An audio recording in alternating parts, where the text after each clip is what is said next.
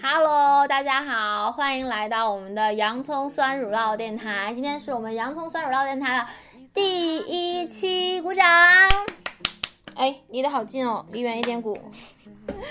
好，然后我们第一期是在德国的杜塞尔多夫录制的。然后我们第一期的 guest 就是我们人美心善。可盐可甜、聪明漂亮的小姐姐。哦，小许，然后我是洋葱酸乳酪电台的主理人。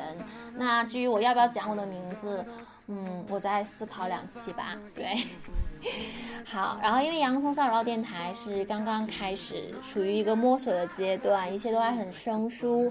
但是我们有一个非常响亮的口号，我们有个非常响亮的 slogan，请不要相信我们说的每一句话，我们都只是在胡说八道。对。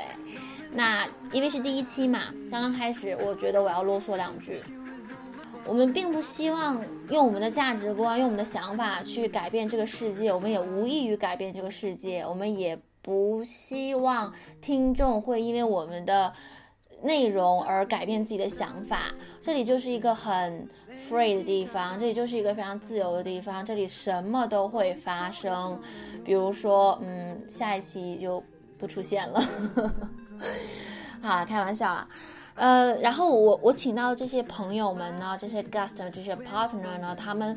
嗯，我会尊重，充分尊重他们的想法，然后我会尊重他们的隐私。如果他们不希望透露自己的信息，也是完全 OK 的。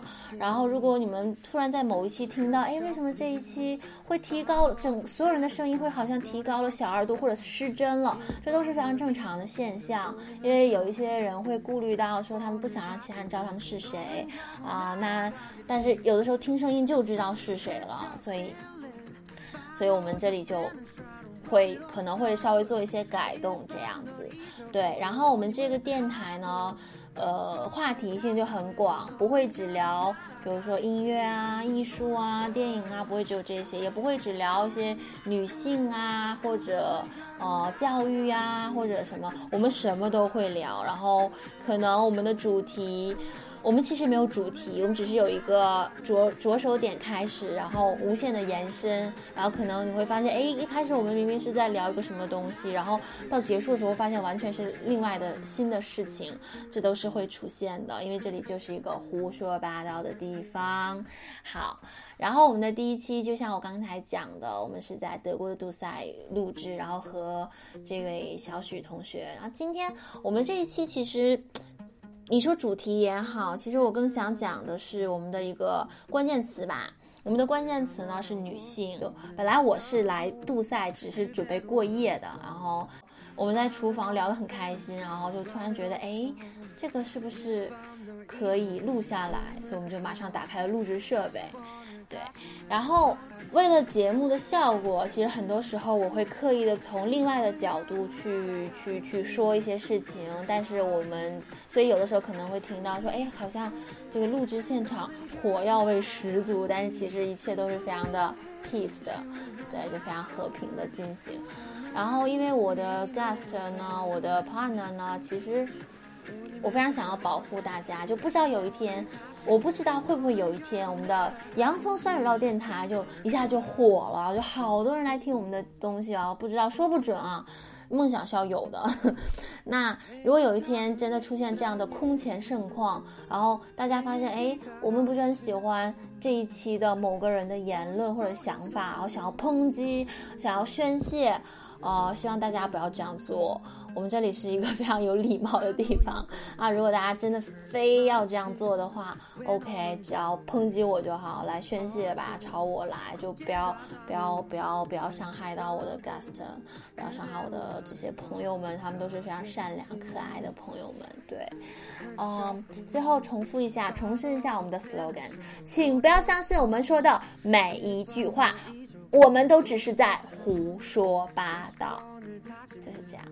好，那我们就来听一听我们第一期都有讲什么吧。好，嗯，来吧，我们边吃边说，继续吃。说哪儿了？你刚才都说什么了？你再说一遍吧。哎呦，我都不记得我说啥了。就女性这个呀。我爸自男人就是可以自己做饭。哦，我后来跟我我们班同学，就是德国这帮作曲班同学，我们一起。德国人都是自己做饭，主要德国人他吃饭吗？嗯，不，主要是德国和我觉得德国和这个国内这个不一样的点在于，就是他们比如说上大学或上高中，可能很早就出来住了，对，然后就自己住，然后就自己做饭，所以就不涉及性别问题。嗯，然后，但是我当时印象非常非常深，我那时候是第一、第二、第一年来，第二年来德国，然后。我们班同学在外面就聚餐嘛，带朋友们。我们班希腊同学，因为希腊也在欧洲嘛。嗯。希腊同学看到我做了好多吃的带过去，然后哇哦，你老公以或者你男朋友一定以后一定很幸福。我很常为什么？为什么他一定很幸福？你会做饭。我说为什么我会做饭，我老公会幸福？然后他就语塞了，然后嗯。然后他说在希腊的话，男男人是不会进厨房的。是不允许，他用了 driven。他说男人是不允许进厨房的，女人也要做饭。嗯，然后我就很诧异，我当时就是我那个时候是比较冲，然后性格稍微有点尖锐，说话也很直接那种。然后我就说，我说哈，我说他如果是我老公，如果这个男的想当我老公，他要一定要会自己做饭。嗯，我愿意给他做，但是我不会一直给他做饭。嗯嗯嗯。第二年我们班来了一个希腊女孩。然后希腊女孩跟我说，她已经三十多岁了，然后她还来我们这儿念 master。然后她跟我说，她之所以又决定重新出来念书，一方面是她非常想学这个东西，另一方面就是她在他们国家的文化她在家哈，他们家庭里面。所有他们家就是人很多，就父母兄弟姐妹一起做饭的，永远是他和他姐姐和他妈妈。然后爸爸根本就是天生他就很讨厌这个事情，所以他一定要出来。嗯嗯。所以我就确定了，女人做饭这个事儿在希腊就是板上钉钉的一件事儿。嗯，跟国内差不多呀。我但是你像我们家就不是，国内我觉得还是大多数也我不知道，我不知道具体，我就中国太大了，很难讲。倒是，但我觉得中国大多数的家庭还是说都是女生，就是女女性做饭，一定要女性做，男生一定不会进厨房做饭吗？对啊，我觉得很多很多很多情况都是这样的。OK，我觉得好像在我觉得可能至少在山东吧，我觉得在我们东北好像相对差一点，我感觉好像爸爸都会做，不知道我们家还是这样。就我爸虽然也不会做饭，但是大部分还是我妈做。然后，所以不管怎么说，当时我在那个我们在一起逛展，然后那女孩，我当时是非常直接，然后我现在觉得非常不礼貌，但我那时候非常直接，我说啊，为什么你要回去给她做饭？她说因为她很忙，最近要怎么怎么样。我说她很忙，她也可以随便吃什么。他可以自己煮泡面，他也可以去外面吃点什么。不过这也可能是人家女生，就是人家相处方式，就是就是对于男生的一种照顾啊，觉得他很忙，所以我去跟他做做饭这样的。你现在你真，你刚才可不是这么说的。但是我现在就是突然，就是很多这种发，对，这是两种情况，你知道吗？对，就是我就是比如说这个男生很忙，然后我。就这人与人之间这种正常的关心，这种我觉得这种很正常，很 OK。但如果是那种，我要永远给他做饭，嗯因为我觉得我不想掏房租，嗯，我只想依靠于他，依赖于他，我也不想自己出去赚钱，什么这种，这种是绝对不可以的，我觉得。对我那个时候也是这么想。我我我我我最近的思想在慢慢的变化，我这我会在想，首先。我们认为的，我也是这么认为，不可以。但是我只能把这个不可以放在我自己身上。首先，我觉得我不可以，是我首先认同我不可以；其次是我接受不了我不可以；最后是，我也不想做一个只给男人做饭的女人。嗯，但是但是我没有办法，这个不可以强加给任何一个人。就是我的意思是，我肯定也不会强加于任何一个人，就是指着他的鼻子说你必须要出去怎么怎么样。但是我觉得就是在现阶段，作为任何一个女生，她必须要有这种意识。那如果她没有呢？那这就是她的问题了。我觉得。那你要改变她吗？你刚才说的话就是好像要改变他。我觉得这是必须要改变的，因为因为如果一个女生在现阶段。他就是真的就是主动的选择。我觉得这可能这不光光是一个他自己主动选择的问题，可能是整个社会或者是整个这种背景文化、他家庭教育的问题。就他从小就受这种熏陶，就觉着我一辈子靠男人就 OK，所以这就是问题，你知道吗？但是你要怎么解决？首我会首先，如果现在有一个女生，所以所以现在你要怎么改变他？就像你刚才说的，他的背景、他的教育、她的观念已经形成了，那你就要告诉他，你这样做法对于你自己来说没有任何的好处啊。你你现在可以靠男人，你给他做顿饭。他养着你，可是你觉得你说这些他会真的改吗？或者他真的认识到会改？但这就是问题啊！这就是为什么现在就是有很多女权声音存在的原因那那但是如果是他，他觉得我这样幸福呢？他觉得他幸，他就是你现在日本就是啊，日本就有很多女女生，她还是觉得我就是要这是整个东亚文化的问题。对，但是他就觉得他幸福。你你跟他说了这些以后，你试图去给他讲所谓的对的话，嗯。那就，但是他本身他是不认可的。然后他就算他真的按你们说去做了，首先他也不幸福。你就相当于是你在剥夺他的幸福，然后牺牲他的幸福，成全所谓的大义和可是他的这种幸福真的就是会永远的幸福吗？他可以保证她的老公一辈子不出轨，他可以保证她的老公。他不可以，他不问题是他自己不知道啊。你要改变这个人吗？他自己不觉得。很多时候，就比如说像我写作品，嗯。就像我最后一个作品一样，但是跟你写作品是两码事。不不，我想说的是，我教授已经跟我说了，嗯，你这个编制是不行的，完成不了你的想法。但是我他已经跟我说了，我那个时候是完全接受不了，我完全觉得啊，不可能，我觉得行。这个时候的关系就相当于是你，比如说是那个女的，你很你很独立，然后我是那个想相夫教子靠男人的那个女人，嗯，然后你跟我说不，这是不对的，可是我还是觉得这是对的。直到我是自己有一天，我意识到这个不对，那我才能改。那就是等到有一天，那就那这，可是问题一定有人永远也等不到那一天，他永远他觉得他那样幸福，不然不可能。这这个所谓的，嗯，不可能。现在还存在有很多女人，她很坚定，她认为她幸福，然后她是在所谓依靠男人呐怎么样？不可能，不然不可能还有这种女人存在。不可不然，可能女权会所谓的女权。权益可能会，嗯，很早的就实现了，我马上一定有人是这样的。你的意思就是说，现在还是有很大一部分的人认为，我就是自己没有独立的，比如说生活来源，或者是我没有自己独立的生活，没有自己独立的事情，我就是完全的靠男人养着，我就每天在家里相夫教子。这是我最大的幸福，一定有啊！你看所谓的，我不是说所有的网红，但你看很多网红，嗯，就不是卖衣服直播的那些。可是网红他直播的也是他的事业。我说不是卖的，也不是那些，就只是在。随便拍视频，对，拍。但是他拍视频也是有，不是拍视频，不是那些，这些都是属于他们的一个事业，是他们一个产业。嗯，网上就是比如说四五年前火的一些人啊，其中我不能具体说是谁，嗯，但他们有一些人就是我就是发发照片，呃，晒一下我所谓的贵妇的生活，嗯，就这样，他真的不卖衣服，真的不，那时候还没有直播，没有所谓的短视频，嗯，他不做这些的。然后就是所有人也都知道，她嫁了一个非常有钱的老公，甚至不是嫁，只是我我给她生了两个孩子而已，我们没有任何的法律关系。但是那个男方因为很有钱，会给她钱，为了这孩子，他就是这样的。很很多人，包括甚至我我，但我觉得，包括我甚至听说说，很多女孩哈，有一些。偏南方的，或者呃，不要提地方了，就是很多女孩，她就是她从小被灌输的一种思想，就是我不是为了我不是为了学习，我就是为了找一个好老公。甚至我我之前的有一个，我甚至这样的思想就是整个社会的问题。但是我们要，但他已经有这样思想了。我知道我们可以，比如说我们可以改变下一代，嗯，就是你的想法，比如说你教育上你改变你的下一代，嗯，但是你能改变你邻居家的孩子，你改变不了。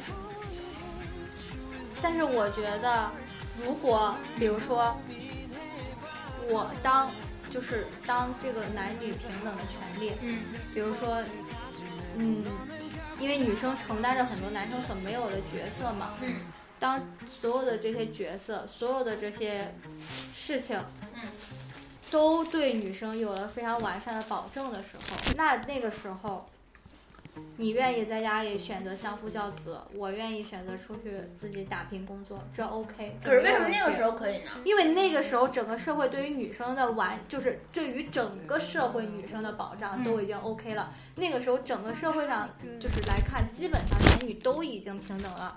我觉得这是完全 OK 的。你觉得一定你一定会有那样的时候吗？一定会啊！你不感觉德国现在就已经就是要比中国好很多吗？但是这是德国呀，这是一个完全不同的体系和国家。我跟你讲，但是我觉得这种事情对于这种女生的保障上来说，没有什么国家之分啊。对于女生的保障不应该有国家之分，但是你觉得这种保障会一直维持吗？会啊，它不会有变化吗？它会有变化，它可能会变得越来越好，但是对于女生基本的保障，它有没有可能会越？来越差？我觉得不会的，你确定吗？我确定，因为你为什么呢？因为就是现在整个的，就是大家整个这种大环境发展，嗯就是对于这种女权的这种关注，嗯对于大家女性意识的这种的，这种就是理解，嗯就包括男性也好，女生也好，都越来越深了，都在嗯往着好的方向发展。嗯，为什么它会变差呢？我觉得差距。为什么？就比如说现在德国，比如说你在招聘广告上，你会嗯。看到这个公司它写出来，我们公司致力于发展招聘更多的女生，嗯。我们致力于让女性得到更好的职业发展，嗯。他都已经写出这样的话来嗯了。嗯为什么突然有一天这个公司说我们再也不招女生了？嗯，他不会这样。对呀、但是这是德国，德国的话，我当然我非常同意你说的话，我非常希望说中有一天我在中国我去求职的时候，没有人问我你要不要结婚，你要不要生孩子，对你有没有男朋友。可是那你不觉得很奇怪吗？为什么任何一个国家都可以，为什么中国就不可以？我觉得这个要从稍微有点从历史的发展来说吧。首先，欧洲就整体，你看刚才我们就是也提了刚才我们也提了希腊的事儿，对吧？希腊就在欧洲哎，他们一直一起在发展，但希腊还有这种情况。我觉得这然后呢只是一个先后的问题吧。对，就是先后问题，所以你不可能，但这不你不否认可能在同一时间来把中国和欧洲进行比较。我们中国其实才发，我们中国人才吃饱饭才三四十年。但我的意思就是说，不嗯是说我们不会，嗯就是，就我的意思就是说，我们虽然现阶段可能比如说在男女平等上不像欧洲国家这样，嗯但这并不意味着我们之后的未来某一天达不到这样的水平。嗯如果我们为了达到这样的水平，那么就是针对现阶段的中国，嗯，就可能有一点残忍。我觉得就是女生的话都要有这种意识，就是我不可以依靠于男人。那你不觉得你这属于剥夺一部分少相对少数人的幸福来成全你所谓大部分人吗？你看，你刚才有提到德国的社会，我非常欣赏德国社会一点是什么？他能照顾到每一个弱势群体，比如说从公交车上，嗯，你就能看到对。每一个公交车每一个 van 嗯。都可以让残疾人自自行的生活。包括我刚才我在 Münster 的那个火车站，我在等车嘛，对，我也觉得这然后我看好多流浪汉，我一开始我会觉得，我刚来德国的时候，我觉得啊这么多流浪汉好恐怖、好可怕，为什么它会存在？可是我就会觉得，就是因为这个社会的一个多元性和包容性，它愿意让即使大部分人觉得流浪汉可能是所谓的讨厌的一种存在，也能让他在这儿好好的生活、自由自在的生活。你不觉得这是一个非常好的一个特点吗？而且是德国是。而且这两码事儿不，啊。它是一码事儿啊，因为德国它尊重了所有人。你不想生孩子，我尊重你，你可以不生；你想生孩子，你生十个，我也尊重你，你可以生十个。你想在家相夫教子，OK；你想去自己，你作为一个女性独立搬砖也 OK，因为它尊重了所有人，所以它发展成现在。可是现在你说我们中国人，因为我们要要求独立，我们要女性独立，我们要求给女性争取所谓的更多的权益，所以你这部分女性，OK，你想相夫教子，不好意思，不可以。就是这不是说强制的说你一定不可以，嗯，你就是你刚才说想改变吗？什么想改变？你刚才说想改变他们的想法，就是你选择相夫教子，你想要选择相夫教子，嗯可以，嗯但是你不能说就是什么也不做，我完全的靠男人。对，现在这是一件问题就是他正确的不事情想做，他不想做，然后你你你刚刚是这样，可是我我觉得问题就是说，嗯一个人有这样的想法，嗯两个人有这样的想法，嗯就会有很多人有这样的想法。那他们不可以存有这样想法吗？他们可以有这样的想法，但是现在来说的话，你你我觉得这种想法是对于另外那些在努力争取的人的一种怎么说呢？蔑视吧。我觉得谈不上蔑视吧。首先，咱不说其他人的声音，嗯咱们就说这两种女性，一种女性就要独立，我要争取权益的那种；一种女性就是我就要相夫教子，我就是要老公给我钱，我不想工作。OK，就这两种女性。不想要工作的女性，从来没有跟想要独立的女性说你不要独立，没有过吧？一直都是独立的女性跟不想独立的女性说你怎么生孩子了呢？你怎么去？你没有听过那种就是那种声音，就是说那是其他人的声音啊。你出去工作干嘛？你找个有钱老公，然后养着你，不也挺好？对呀、就是就这样的声音很多。是有对非常多，在亚洲就是基本都这样声。我觉得中国现在但是你看但是你看，就是有，你看啊，就有一个这样的声音，嗯然后有两个这样的声音，嗯然后就是可能到时候就是社会上就会有那么一撮人，然后站出来就会说，啊，你们这些女权主义者整天就是在自己搞事情，嗯。那些人人家都可以就是啊好就是伺候就是老公，然后嗯。就是不靠啊那个什么自己，然后天天在家里就是照顾家庭，然后你为什么就做不到呢？你为什么非要出去那个赚钱？然后你为什么非要要求自己的那个空间？嗯，就会有人这样说。谁说这样的话？你觉得？你觉得会是谁说这样的话？我觉得不在少数吧。谁是所谓的谁？男性啊，该改的是不是应该男性不应该讲这样的话？女性，你想生孩子就应该生孩子，你想让你老公的姓冠于你孩子的姓，就去让你你孩子姓你老公的姓。你想开公司，你一辈子不结婚不生孩子，你就不结婚不生孩子，是不是不应该有人去批评这两种人，同时去批评，不要去影响人？就男性是不是不应该讲这些话？但是问题是什么呢？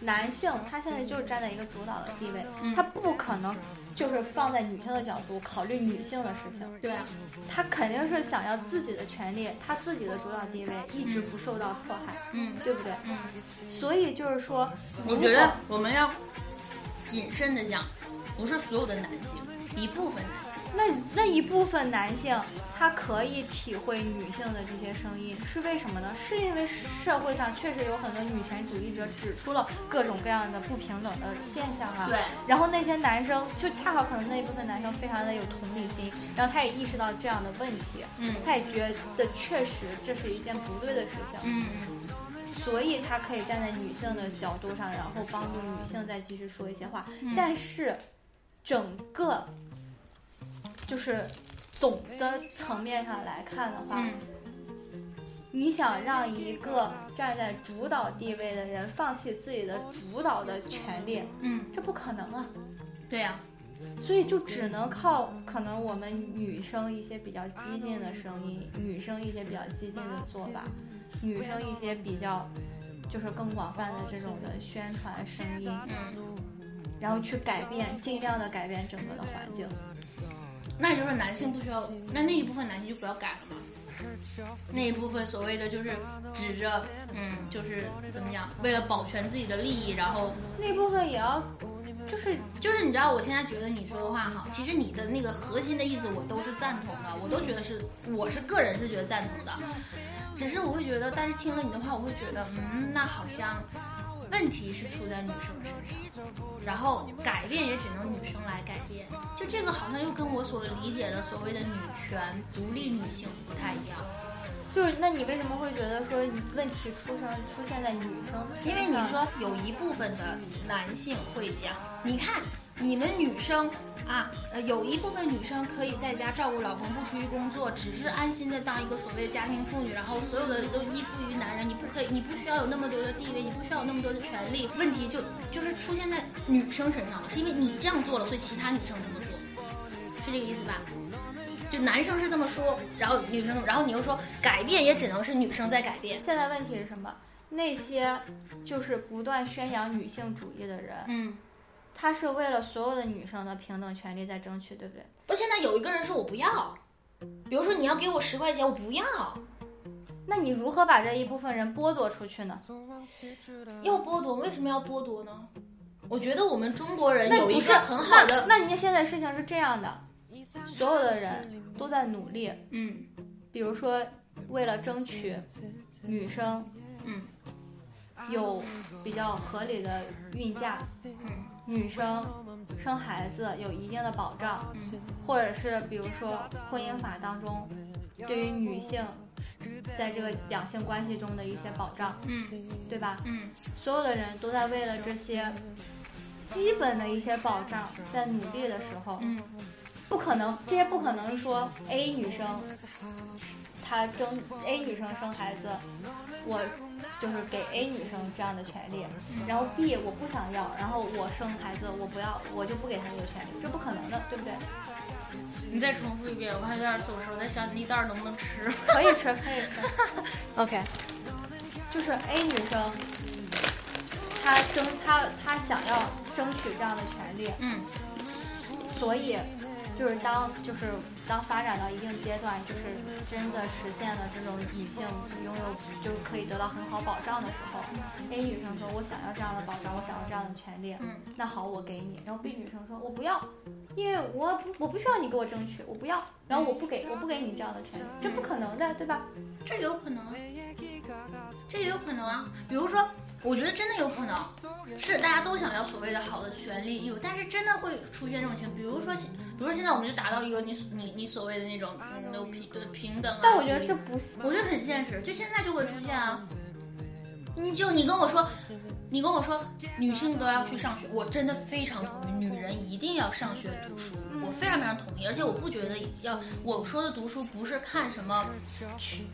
不是看什么言情小说的，OK，言情小说也很好，但是我的意思一定要受读书。教育嘛。但是问题一定有女生觉得我就不想读书，不然不会有那么多所谓逃课的女生或者辍学女生但。基本的教育还是要有的。我现在对基本教育是，但也也有人不想要这基本教育。我的意思是你，我现在就觉得好像我们一直在我们这个整个一个社会哈，一直在用一个所谓的主流思想，然后去强加给一些不想要这个思想的人。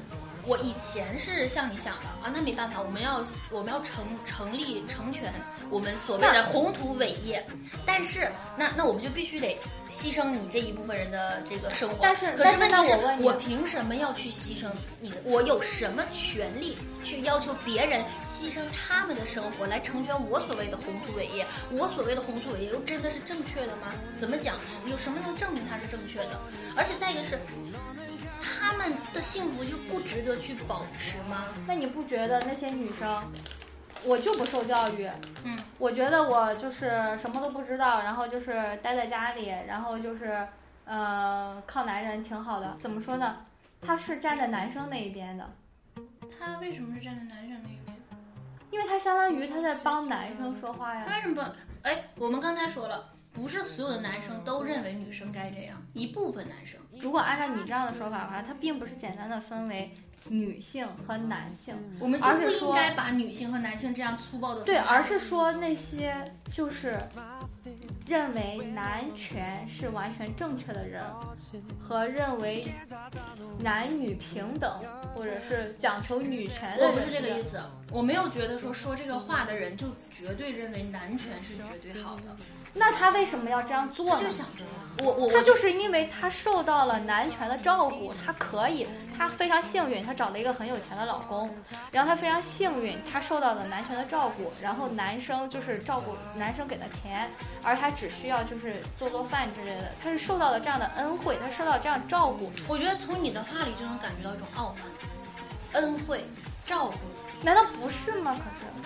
我觉得不是，我觉得有一些女性，就算她做家庭，就算她从哈佛毕业，或者从 Innovation 嗯嗯，牛逼的呃好的学校毕业，她去做家庭家庭主妇，她没有工工资来源，可是她依然发挥着自己的力量在这个家庭中，因为家庭主妇不是一个很轻松的工作，是是是，对她钱还是从她老公那里来，所以如果从这一部分人角度来考虑的话，你那就不叫照顾和恩惠了。可果夫妻双方已经认同这种关系的存在，就不是不是照顾和恩惠的问题，不能那么简单的说你这是对，你这是错，对吧？但是我觉得不是，我觉得你刚刚说的那种女生，就是和她不一样的是，她就是对他们是不一样的，是不一样。只是我说这种大大的那种群体吧，有这样一小部分高学历的女性嗯存在。那一可能相对大部分的女性是，我就是想赖在男人身上。我用“赖”这个字也非常不好听，就是我就是想不工依作，依赖于男生，就是让男生给我钱，对不对？可是我现在不想用我的价值观去批评他们，会指责他们，因为我觉得他们是有自己，他们也可以这样很幸福，那就去幸福好了。因为我们最后追求都是一个幸福的社会，而不是一个我为了我的幸福牺牲你的幸福的一个社会。你幸福，OK，那你就幸福。就像我们所说的穷同存异，嗯是吧？你幸福就好啊，我幸福我的，我自己开公司，我一辈子不生孩子，我幸福，那我就不幸福。你天天生孩子，你幸福，那你就去幸福。因为我之所以说受到强烈的这种观念上的改变，我不想去评价这些事情，是因为我真的是在前一阵儿网上我就看到一个女孩子结婚了，有人说，因为她之前标榜自己独立女性，然后她结婚，有人说啊，独立女性结婚。然后之后她生孩子，哈，独立女性生孩子。然后后来她她公布了说生了孩子以后，然后她公布说她孩子叫什么名字，或者她孩子姓什么，哈，你孩子竟然跟你老公姓，你独立女性啊！可是我觉得她非常刺耳，因为她已经不是所谓的，我觉得独立已经被妖魔化了，她已经影响到一个人正常的生活了。你凭什么去要求这个女孩儿去去去去做所谓你们认为对的事情？就拿你们这和这个，我觉得它反而就变成了像清朝那个时候，或者说像旧社会的那种思想，嗯就其实是换汤不换药了。嗯汤就是我现在要求独立，我我现在是给我是我现在是在要求独立啊，我要做独立，这个是汤。嗯，药就是对女性下标准、下标准、下要求，我觉得这个是绝对不应该存在的。嗯。以前旧旧社会的思想是，我要求你在家相夫教子，嗯。我要求你不要女子无才便是德，我要求你不许生孩子，我要求你裹小脚，我要啊不是不生孩子，不学不学习哈，我要求你裹小，就是给女性下了无数的要求和定义。然后现在呢，又给女生女性又下了无数的要求定义，因为你是独立女性，所以你不能生孩子，你不能结婚，你必须怎么怎么怎么样，你必须独立，你甚至搬个砖你都不能找男人去搬。我觉得这是非常不健康的事儿，我觉得就是换汤不换药。我明白，我也非常支持你这种观点，就是，但是其实我觉得，就是你的，就是我们现在追求所谓男女平等，我们现在讲究这种女性主义，我们并不是说要求女生怎么怎么样，要求女生独立，嗯我就其实我们最终的目的，反而就是说，整个社会对于女生没有那些所谓的要求，嗯，对不对？对，包不光是对于女生来说，对于男男生也也是就是不再比如说要求男生你一定要作为家里的中流砥柱，对，对不对？这是我们追求男女平等，或者就是追求女性主义，我觉得这是我们最终就是的目的。男孩子也可以穿粉色的衣服，对男孩子也可以在家带孩子不工对作，就是对，这是这是我我这我非常支持的这种，也非常支持这种观点。但是我而且像你刚刚说的那种，就是什么女性，呃，什么你作为一个独立女性，你怎么能结婚？首先，我觉得这样的声音不一定是真的由女性主义者发出的。嗯，哎，我有一个问题，嗯，你刚才一直在强调女性主义者，什么是女性主就是义者？就是女权主义者。嗯，就是就是像我们一样追求男女平等的人，不，我现在觉得女权很多人追求，就是女权其实本质是想追求男女平等，但是我觉得现在很多中国的所谓的女权主义者是那种妖魔化了，把女权主义者女权当成了一个外衣，披着那种砒霜的外衣，然后什么这什么？就是说我我我我拿这个事儿来，比如说啊，我听众里刚才我说的是一种，就是说你是独立女性你就不能生孩子，这这是一层外衣，就它过过多的抬高了女性所谓的那个那个。首先这种你觉得这种的观点，它称得上女权吗？它是正确的吗？对，我觉得它不正确，只是现在很多人拿这个事儿，然后然后我觉得这，种声音也不一定，你知道，就是网络上就是鱼龙混杂，这种的声音也不一定是就是女权主义者发出的，也有很有可能是一些那种男性，就是他们借由这个事情在这里打压女权主义。嗯，是，这其实我觉得这就是跟我刚刚说的那种，就是那种是一个道理。嗯，就有一些男性借由一些所谓的女权主义的声音，然后在这里替他们自己男权发声。那也有女生是这样，也确实有女生，也确实有女生就是在做你你说的所谓男权的事儿。我觉得这个是更可怕，就是女人自己为难女人，我觉得这个是最可怕的。我们应该团结起来去抵抗那些对啊，有问题的事情，但是现在就是很很大一部分对啊，所以对啊，所以你刚刚，但是你不觉得就比如说一个女生，她就是说我就愿意那个让男生养着我，她就是一种没有，她不是，她没有要求独立女性为他们做任何事情。她只是，我就想过自己的小日子，我就想跟我老公讲，我没有要求你们独立女性不去独立哦，我也没有要求你们独立女性不追求自己的权益啊，我只是要跟我老公这样，我只是要靠着这个男的，他也可以不是我老公，但是我只是想过这种生活，他没有要求女性做什么，而我刚刚说的是，嗯那些人是一直在要求独立女性做什么，或者要求不想独立的女性去做什么，我觉得这样的人是不应该，至少他们应该改变。他们不应该这样，我觉得这个是在我我看个人看来是绝对错的。要求就是，哎，我还是说那句话嘛，就是首先要求你要求任何一个女性，不管是男性也好，女性也好，去做一件事情，这本身就是，我觉得就在我看来就是不正确的事情。那你你刚哎，但我们又回到一开始的话题了。嗯那你刚刚又说啊，那为了那为了我们所谓的这个嗯最终的目标，那有一些人残忍一点，你刚才用了残忍，残忍一点啊，你们就不要这样了，对不对？你刚才是不是讲这种话？你这不也要求吗？但这这又怎么说呢？呃，看你怎么圆。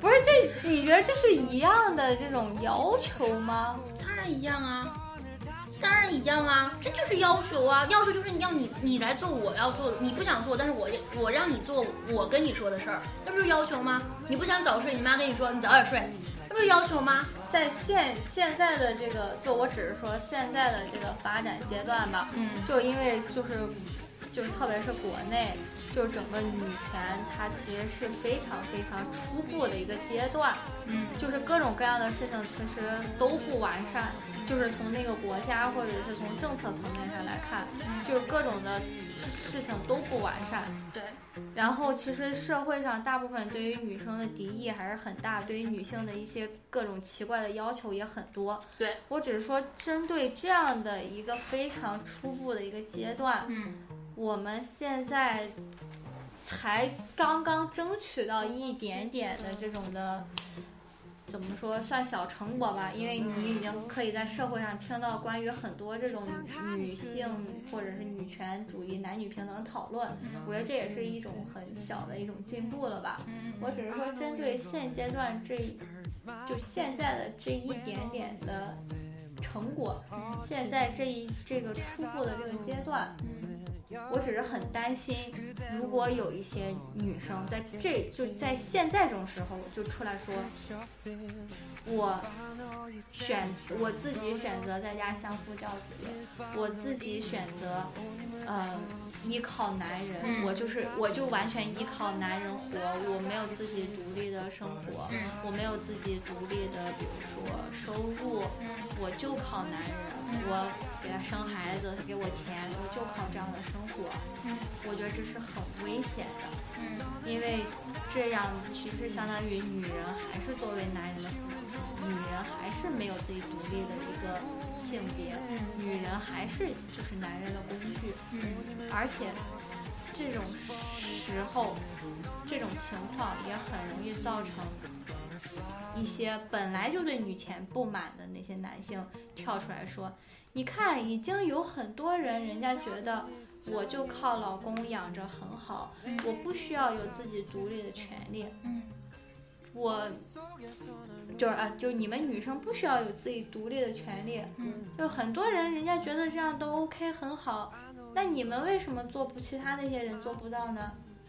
嗯我只是很担心有这样的情况发生，因为我觉得我们现在国内女权发展的地步还很不成熟，还很不完善，还非常的初级阶段，嗯我们遭受不起一丁点儿的，就是打压或者是退后。也没那么严重吧，我觉得。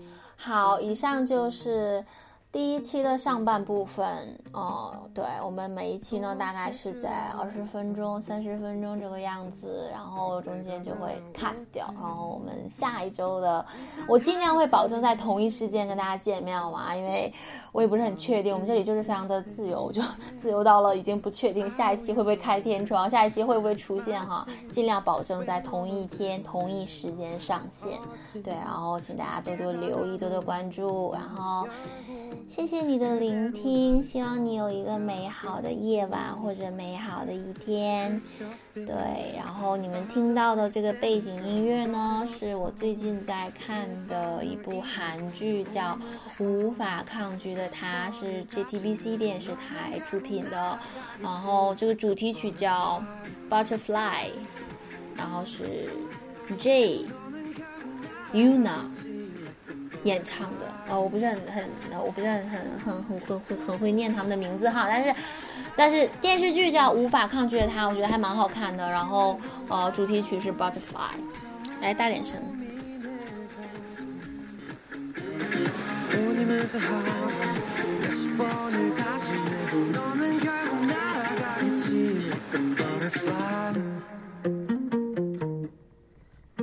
好，那我们。下一期再见吧，拜拜。